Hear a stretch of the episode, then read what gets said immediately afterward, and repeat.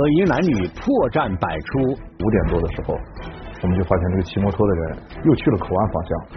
毒品到底藏匿何处？第二辆摩托车也是我不认识，你们拦我干啥？修培店内惊现枪支，当时我们所有人都震惊了，震惊了一下，家里面居然有手枪。外地来客，一线即将播出。西南边陲的茶城普洱，疑是连三国，一江通武林，与缅甸、越南、老挝三国接壤，毗邻世界最大毒源地金三角地区。特殊的地理位置让当地毒品防控形势严峻。二零二零年四月二十八日，一辆白色的越野车缓缓的驶入了普洱边境管理支队江城大队设置的临时查缉点。你们去哪里？什么地方去哪里？嗯，我们从那个红河金平过来，要去口岸那里。去口岸干什么？呃，去那里玩一下。玩？是什么时候过来的？呃，今天刚过来的。哦，主要去主要是去玩是吧？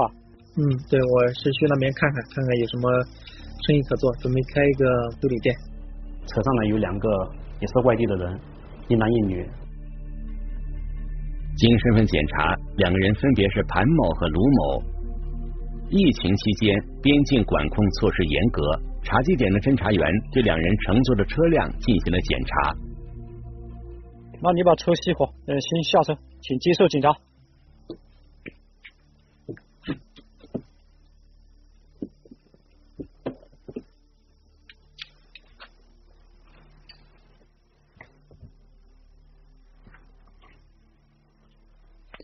你知道怎么车里面有两台对讲机？呃，主要是出来玩嘛，害怕那个手机没有电了，方便联系嘛。方便联系。嗯。就你们一辆车吗？嗯，是的，就我们一辆车。一辆车上同时携带两部对讲机，这引起了侦查员的注意。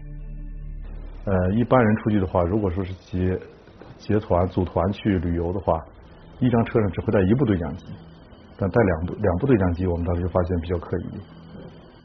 就对他们过来这个江城这边这个目的啊，他说的不是很清楚，一下过来来玩啊，一下过来来开这个汽车修理行这样的。随着询问的深入，两人言语中露出的破绽也越来越多，这让侦查员对盘某等二人的真实目的产生了怀疑。为了不打草惊蛇，侦查员对两人进行了简单登记和搜查后予以放行。来，这是你们证件啊。我们就呃派了多组这个人员去这个进行摸排，当然也是花种正常了嘛，就是啊，然后我们就顺着这个。路从这过去有三十多公里啊，一路的摸排过去，然后我们就派一组侦查员啊，就顺着车行驶的方向去找他，去摸排他，看他具体去口岸去干什么啊，然后排除我们心中的怀疑。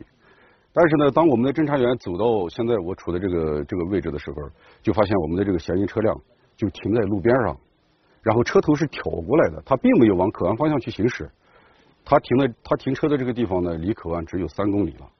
他没有往口岸方向行驶，但是他把车头挑过来，他车头面向的是这个江城方向，啊，然后车停那儿一动不动，但是这个情况呢，而而且他停车的这个地方离边境线特别近，啊，取毒品或者干什么就很方便，所以这个举动呢，当时就引起了我们，呃，进一步引起了我们这个比较大的怀疑，是这个情况。天色已黑，一辆摩托车悄悄接近了白色越野车。摩托车驶到了以后，这个驾驶员就是个男的，下车后跟坐在那辆摩托车上，然后他们就向边境的方向走了。侦查员分析，如果此前谭某可能涉嫌贩毒的推断为真，那么两人骑摩托车离开，极有可能是去交接毒品。由于山路狭窄且车流量稀少，如进行跟踪，极有可能被发现。于是侦查员决定在原地等待。晚上十点多了吧，这个两个摩托车就回来了，就返回到这个车跟前了。两名男子返回后一起上了白色越野车，侦查员隐约发现其中一人手中似乎拿着东西，不确定车上是否有毒品的情况下，贸然实施抓捕很有可能会惊动对方。经过分析，侦查员决定按兵不动，继续蹲守。第二天天快亮的时候，骑摩托车的男子有了动静。一直到了第二天早上天快亮的时候，就是五点多的时候，我们就发现这个骑摩托的人又去了口岸方向，但只有他一个人去的。骑摩托的男子去往哪里？侦查员立即安排人员对其进行跟踪。侦查员跟踪发现，这个骑摩托车的男子除了买早点外，还去了当地的五金店，购买了撬棍之类的工具。隔了一会儿，他又回来了嘛，提着早点又回来了。那回来他们吃了早点，然后又在车里面待了待了一会儿，还是没有动。侦查员推测，男子购买的五金工具很有可能是用来藏匿毒品的工具。他们昨天晚上应该已经是。把要交易的东西拿到了，呃，我们当时知道毒品肯定是在车上，但是具体在车什么部位，当时是不知道。吃完早点后，谭某与骑摩托车的男子来到车的后面，将后备箱打开，把那个越野车的后备箱打开以后，在里面差不多啊，就不知道他们在干什么，因为后备箱打开以后，你看不见车里面在干什么，反正是就是过了好长时间，在里面捣鼓什么也也看不清楚。然后过了十多二十分钟，后备箱一放下来，啊，门一合上。随后，骑摩托车的男子驾车离开，而白色越野车则尾随其后。啊，然后呢，如果说半路上截他的话，一个是危险性比较大，因为这条来江城的这条是国道，车流量也比较大，你在路上万一堵不住，啊，这个堵截措施不到位的话，会比较危险。在半路上的时候，出现一辆摩托车进入我们的侦查视线了。我们判断他就是探路的啊，因为他跟那个后面的白色越野车，他超过以后，他就隔得不远，他就一直在前面保持一定的距离。他们换来换去，倒是因为他们换的目的，来回来回换交叉探路的目的是防止有人跟踪。侦查员当机立断，马上拦停嫌疑车辆进行检查。面对讯问，几名嫌疑人否认彼此之间认识。陪我们工作过。啊。你从哪里过来？杨哥。熄火！熄火！熄火！熄火！熄火！熄火！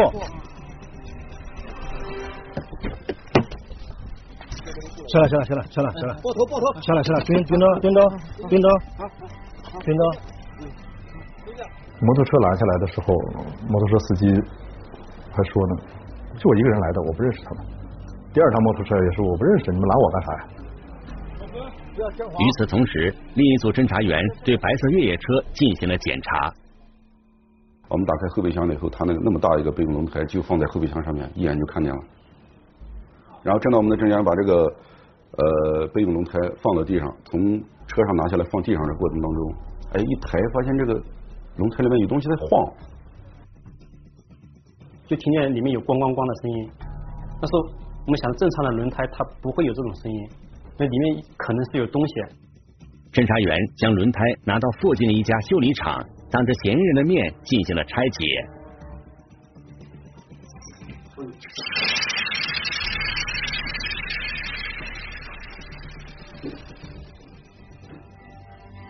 拆解过程中就从那个轮胎里面就发现了这个毒品。然后这个时候，那那一男一女就开始慌了。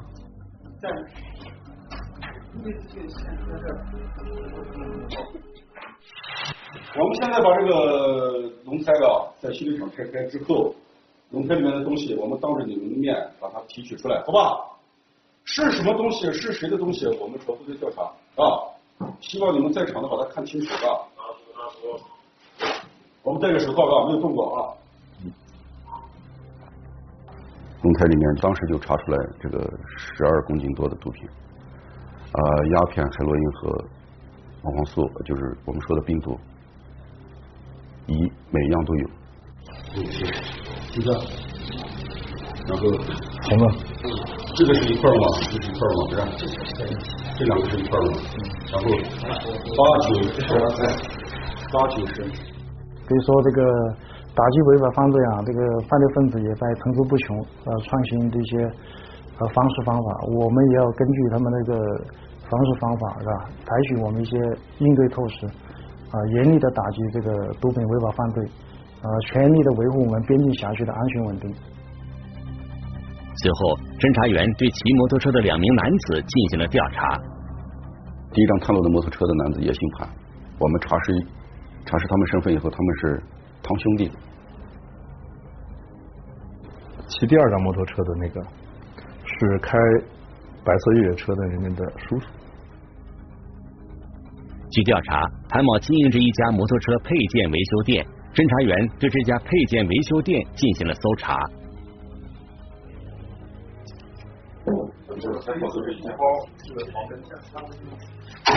啊，防喷线布包里，防喷线布包里面有。搜查之后，我们发现他这个摩配行有一个呃呃，就是住宿的地方有一个门背后有一个红色粉红色的这个行李箱。当我们侦查员打开行李箱的时候，发现了里面有一把疑似的这个枪支，我们当时心里面也吓了一跳。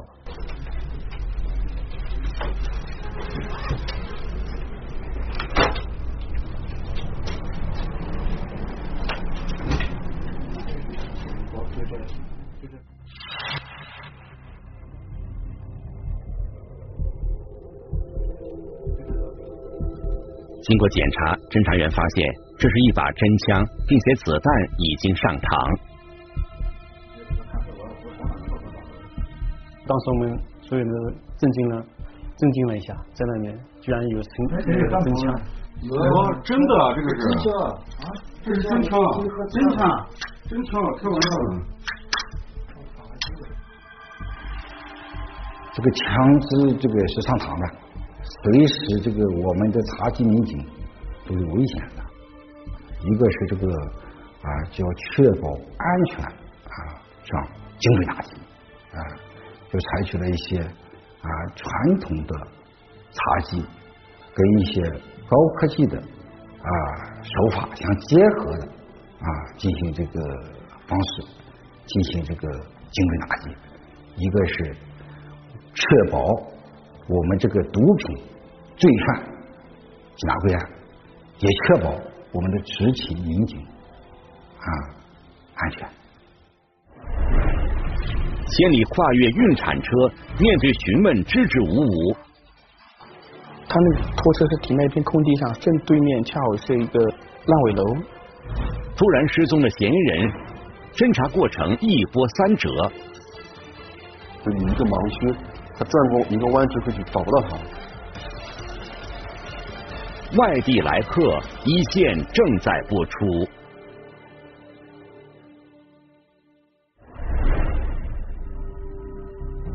二零二零年，由于疫情原因，云南省普洱市实施严格的边境管控措施，这让边境贩毒犯罪出现了一些新的变化。啊，一个是绕关避卡，啊，通过我们绕开我们的查缉点，啊，采取这个蚂蚁搬家形式。呃，来这个运输毒品，还有采取家族式，啊，呃，来运输毒品。普洱市西盟佤族自治县因其地理位置的特殊性，这里成了缉毒部门打击毒品犯罪的重点区域。今年的毒情形势有所变化，境外的毒品入境困难，境内我们呃国内的毒品消费市场需求旺盛。就造成一个供需矛盾的啊，有个空缺，在这个过程当中呢，就会有很多啊贩毒分子啊铤而走险。二零二零年五月初，普洱边境管理支队西盟大队得到线索，有一广西籍毒贩近期可能来西盟进行毒品交易。很快，某茶几点的茶几员在对一辆大巴车进行排查时，发现了一名可疑人员。五月二十二号，我们在这个呃路上开展这个公开查缉的时候，呃，就是当时就发现有一个这个呃有一个外地人员，就是广西籍的一个啊，他姓陆。侦查员对陆某进行了简单的询问，当问到他来西蒙做什么时，陆某说来做工程，但是对于施工地点和具体施工情况，他却支支吾吾说不清楚。哪个地方有什么大的工程啊或工地啊，啊，一般叫一些什么外地的这个施工队来的话，我们还是多少了解一些，啊，所以当时就就感觉到呃比较怀疑，对他的这个行李物品在检查的时候，但是就发现这个行李特别简单。由于在陆某身上并没有发现可疑物品，侦查员决定将其放行，然后在暗地跟踪寻找蛛丝马迹。后来发现他是住进一个一家宾馆的，然后他呃，但是但是没有登记。陆某入住宾馆后，并没有什么可疑的举动。侦查员分析，他很有可能在等待其他同伙或交易对象，于是决定对近期到西蒙的广西籍人员和车辆进行重点排查。很快有了新的发现。到了这个六月三号的时候。当时我们也就发现有一辆这个广西牌照的这个贵埃这个牌照的这个呃拖车啊拖了一辆这个呃铲车过来，拖车上有两男一女。经过询问，三人分别是押车的何某、拖车司机刘某和刘某的妻子王某。何某称他是将铲车送来西蒙工地施工，但是对于具体的施工地点。何某却支支吾吾，说不清楚。广西距离云南西蒙有一千多公里，这三个人为何千里迢迢将一辆铲车从广西运来西蒙？根据之前掌握的信息，侦查员觉得这三个人极有可能是之前陆某的同伙，于是决定放长线钓大鱼，先将其放行。然后这个呃拖车经过我们查基点。呃，大概这个十呃十五六公里以后，过了我们查基点十五六公里，在呃就是刚进城的这个路边，然后就一个空旷的地方，他就停下来了。他那个拖车是停在一片空地上，正对面恰好是一个那个烂尾楼，恰好还还没开始建的那种，还没开始装修的嘛，就是只是把外面装了，然后我们就。在那个房子里，就爬到最顶层，在房子里就那种躲着看。果然，铲车停放好不久，陆某便出现了。然后出现以后，跟他们这个进行了接头。哎，这个时候，跟我们之前的这个一些摸排的一些线索，还有我们的当时的一些推测啊，就就相吻合起来了。显然，陆某与何某两人早就认识。广西急着拖车将铲车放下后，停留了一会儿就离开了。专案组成员兵分两组，一组留下来继续观察铲车，另一组对拖车进行跟踪。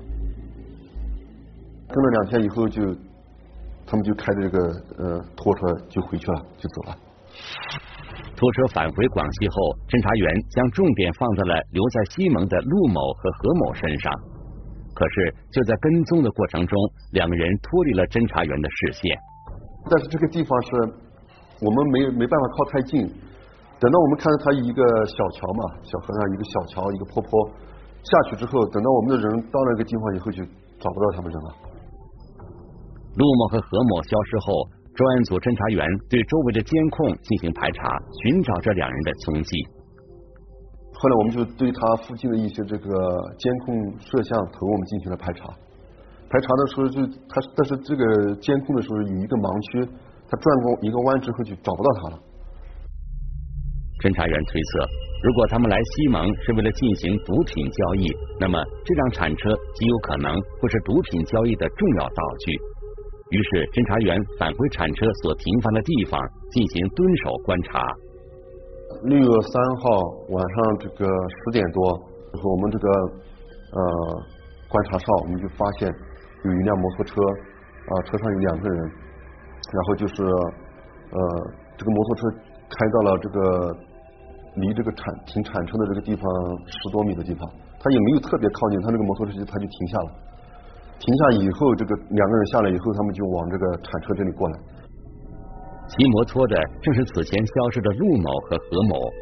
停放铲车的空地属于一块废弃的工地，平时不会有人来此。这辆摩托车的出现引起了侦查员的警觉。啊，但是车上他是有背了背包下来了，背了东西下来，应该是看见他们是有两个包的，但是这个具体里面装什么这个不清楚。但是后面我们就分析，应该是应该是这个毒资。侦查员初步分析，包内装的很有可能就是毒资。拿到毒资后，这两个人接下来应该会有新的动作。由于之前侦查员并没有摸清楚两个人在西蒙的落脚点，所以决定继续跟踪。他实际上从那个坡上一下去，嗯，可能也是呃有十多米的地方，那个而且那个门口正好是朝着这个桥的，相当于从那个坡上一下去，马上就十多米就进了那个宾馆的院子了。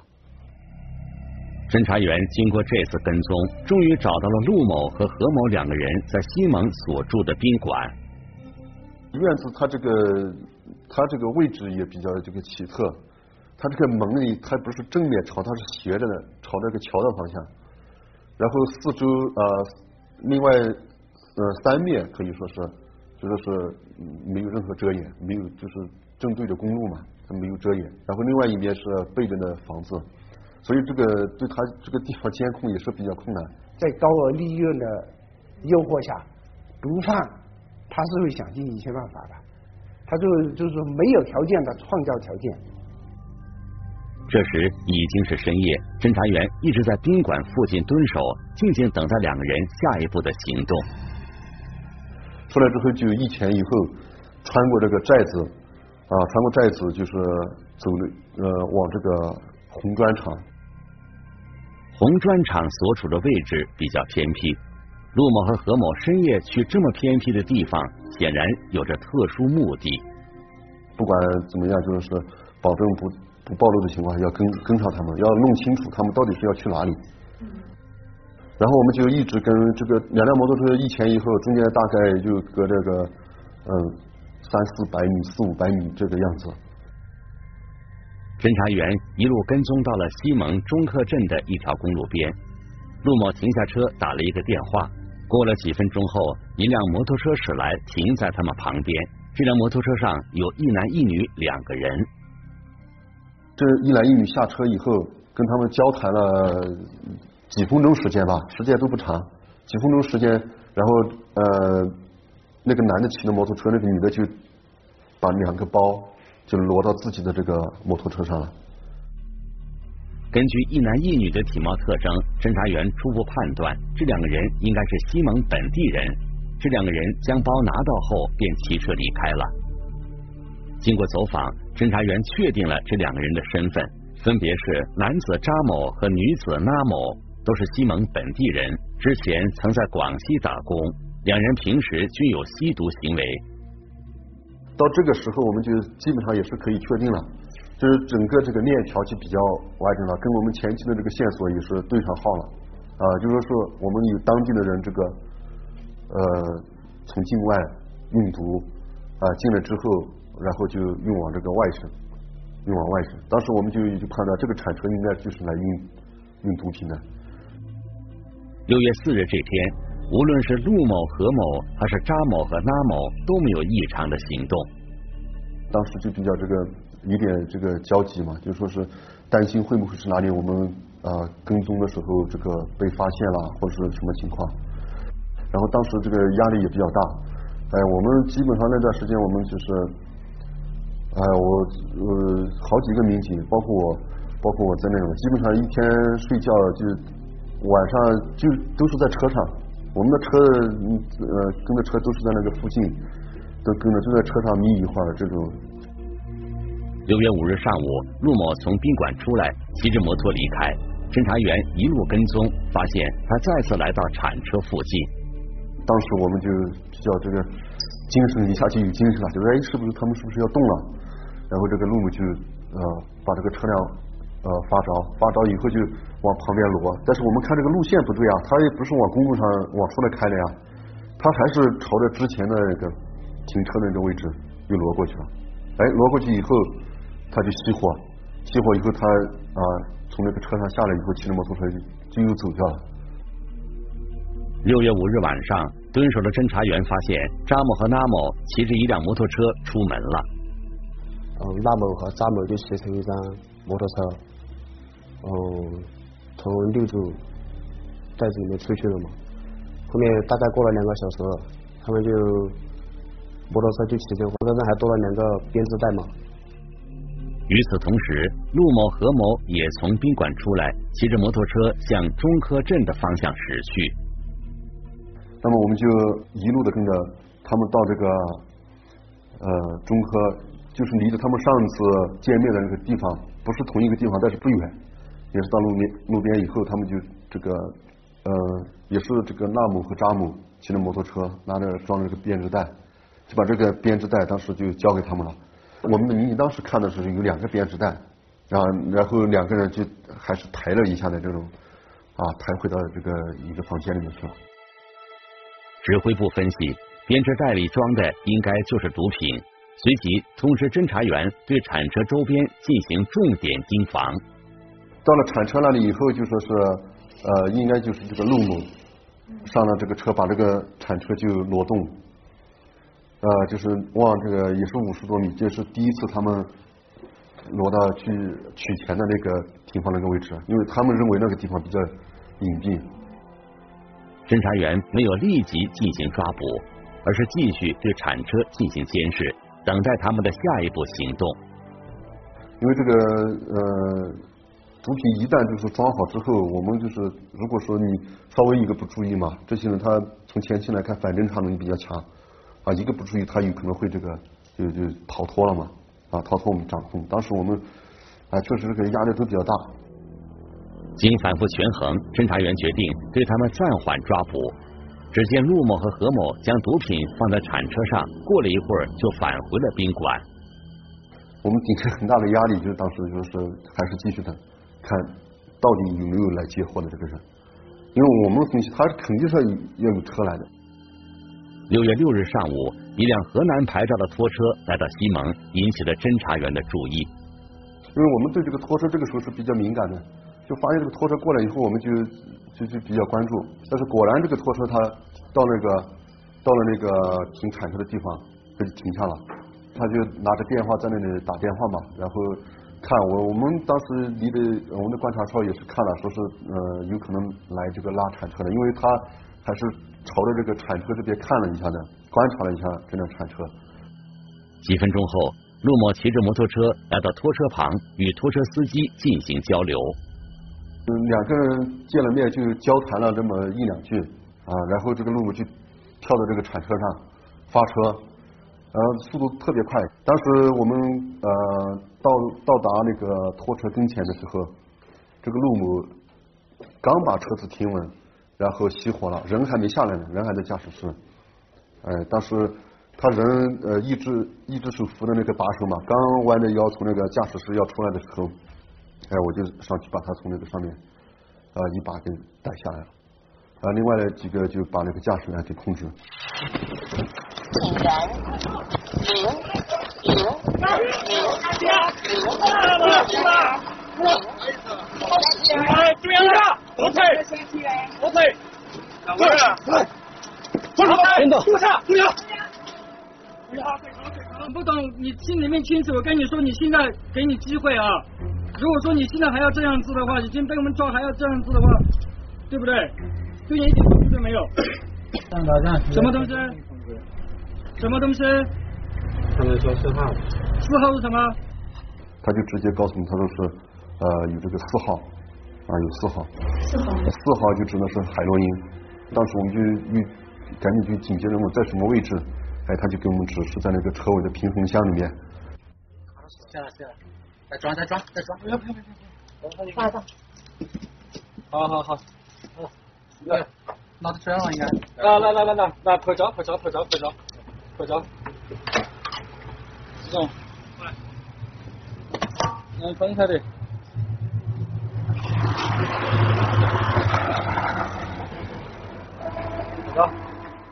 看到这边，看到手机，看到手机，这就这就是你说的四号，对不对？啊？是是不是？是是，这这里面有多少？这边不不知道，不是我装的。随后，另一组侦查员在宾馆将何某成功抓获。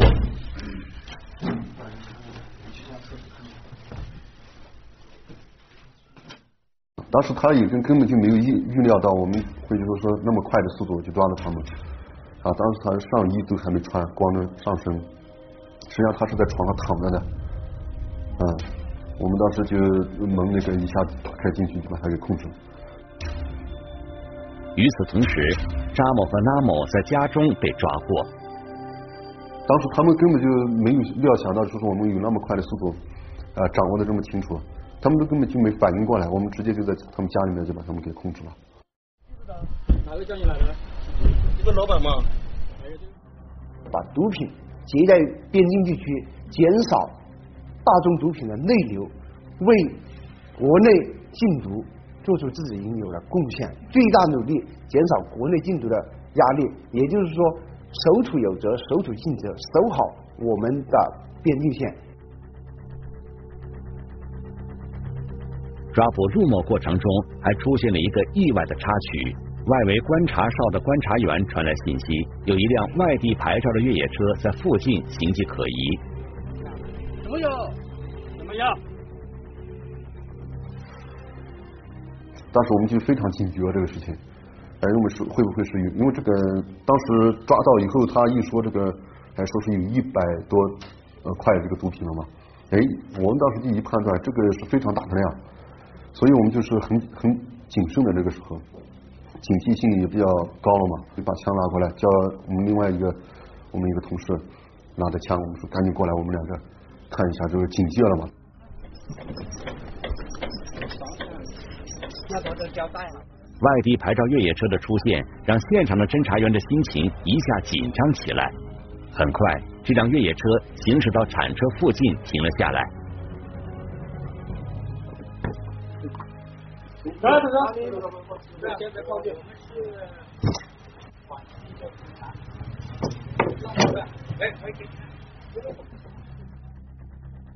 结果他们下来以后，就下来两个人。我就说，我就让他我说你站住，你不要过来，你是做什么的？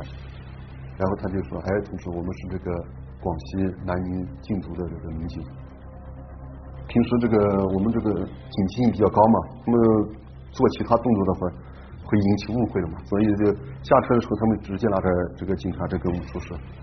哎，当时我们就看了以后，我说还是有点奇怪。后来他们呢，就确实是这个他们好多的这个大队人马就在后面来。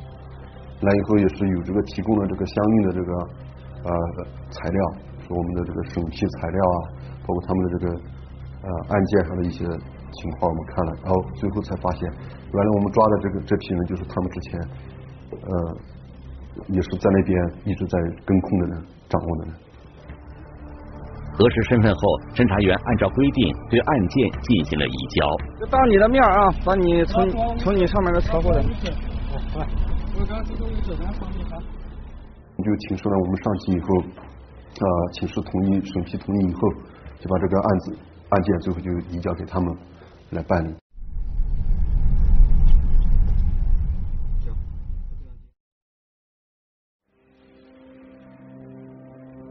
随后，在公安部统一指挥下，云南省普洱边境管理支队和广西南宁警方成立了联合专案组。将该团伙的其余三十二名犯罪嫌疑人全部抓获。我们感觉到非常明显的就是，呃，这个毒品贩运的这种形势非常严峻，啊，非常严峻。这个毒贩啊，就是贩运的这种手法可以说是还是有所更新的，而且是大宗的。毒品案件比较多，